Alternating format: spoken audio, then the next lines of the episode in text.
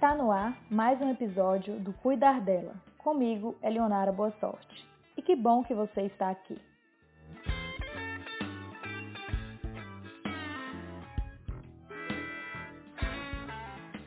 Hoje vamos falar sobre projeto de felicidade.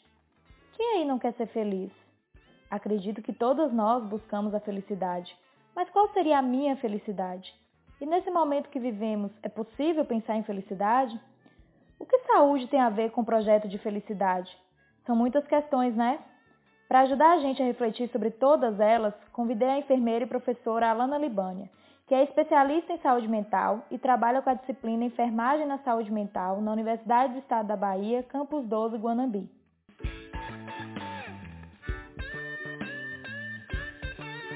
Olá, Alana, como vai? Seja bem-vinda ao nosso programa. Primeiro quero que você fale um pouco para nós o que é projeto de felicidade. Olá, Eleonara. Primeiramente, muito obrigada pelo convite. Estou feliz de estar aqui para falar de um tema tão instigante como projeto de felicidade. Ainda que nesse momento pareça um contrassenso falar em projeto e em felicidade, não é mesmo? Espero que possamos juntas refletir um pouco sobre esse assunto.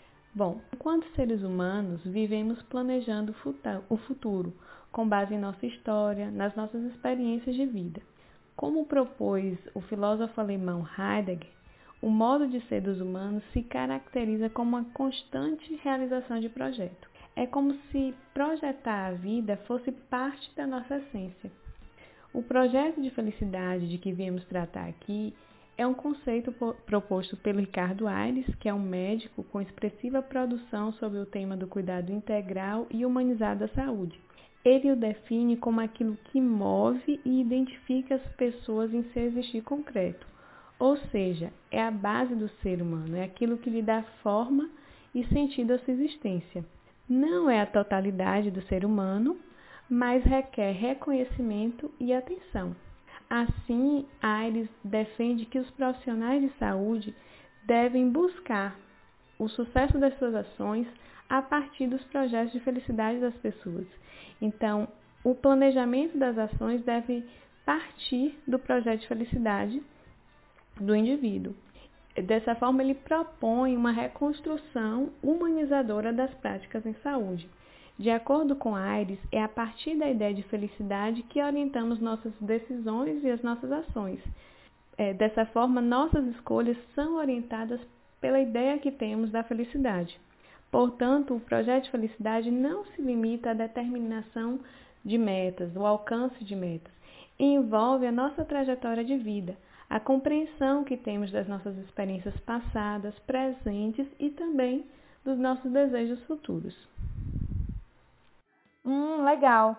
Você falou sobre Aires, que é um estudioso da temática. Eu separei algumas falas dele e queria que você comentasse um pouco sobre elas. A primeira é: saúde parte da experiência de vida de cada um. Aires questiona esse conceito de saúde como um completo bem-estar. Para ele, a noção de felicidade e de saúde remete a uma experiência de vida que é entendida como positiva para nós portanto, independe de um completo bem-estar ou de perfeita normalidade. Por isso que ele traz saúde como parte da experiência de vida de cada um. Ares também fala que nossa saúde depende da saúde do outro, pois vivemos em comunidade. Comente um pouco sobre isso. Para Aires, a construção do projeto de felicidade e do próprio cuidado se dá na relação com o outro. Até mesmo os obstáculos em que nos esbarramos na busca pela felicidade são frutos da vida em comunidade. Portanto, é só coletivamente que conseguiremos superá-los. Podemos entender o adoecimento como um exemplo desses obstáculos para a felicidade. Aires defende que a humanização passa pela ideia de bem comum, Portanto, não se cuida efetivamente de um indivíduo sem cuidar das populações. E não há verdadeira saúde pública que não tenha um cuidado atento para cada indivíduo. Bom, infelizmente estamos chegando ao fim do nosso bate-papo. Por isso, te peço que deixe uma mensagem final para as pessoas que nos escutam. Então, quero mais uma vez agradecer pelo convite e parabenizá-la por esse espaço tão importante de discussão sobre o nosso cuidado. Foi muito prazeroso repensar sobre o projeto de felicidade. Como falei no início, pode parecer contraditório tratar de projeto de felicidade nesse contexto de crise que estamos vivendo.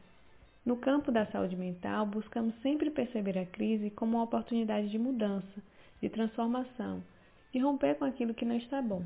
Então, espero que possamos, nesse momento de pandemia, refletir sobre nossa história e passar por essa crise projetando a felicidade, que é o que dá sentido à nossa vida.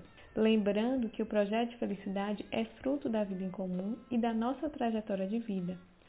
Hoje, a pandemia já é parte importante das nossas trajetórias não há como negar.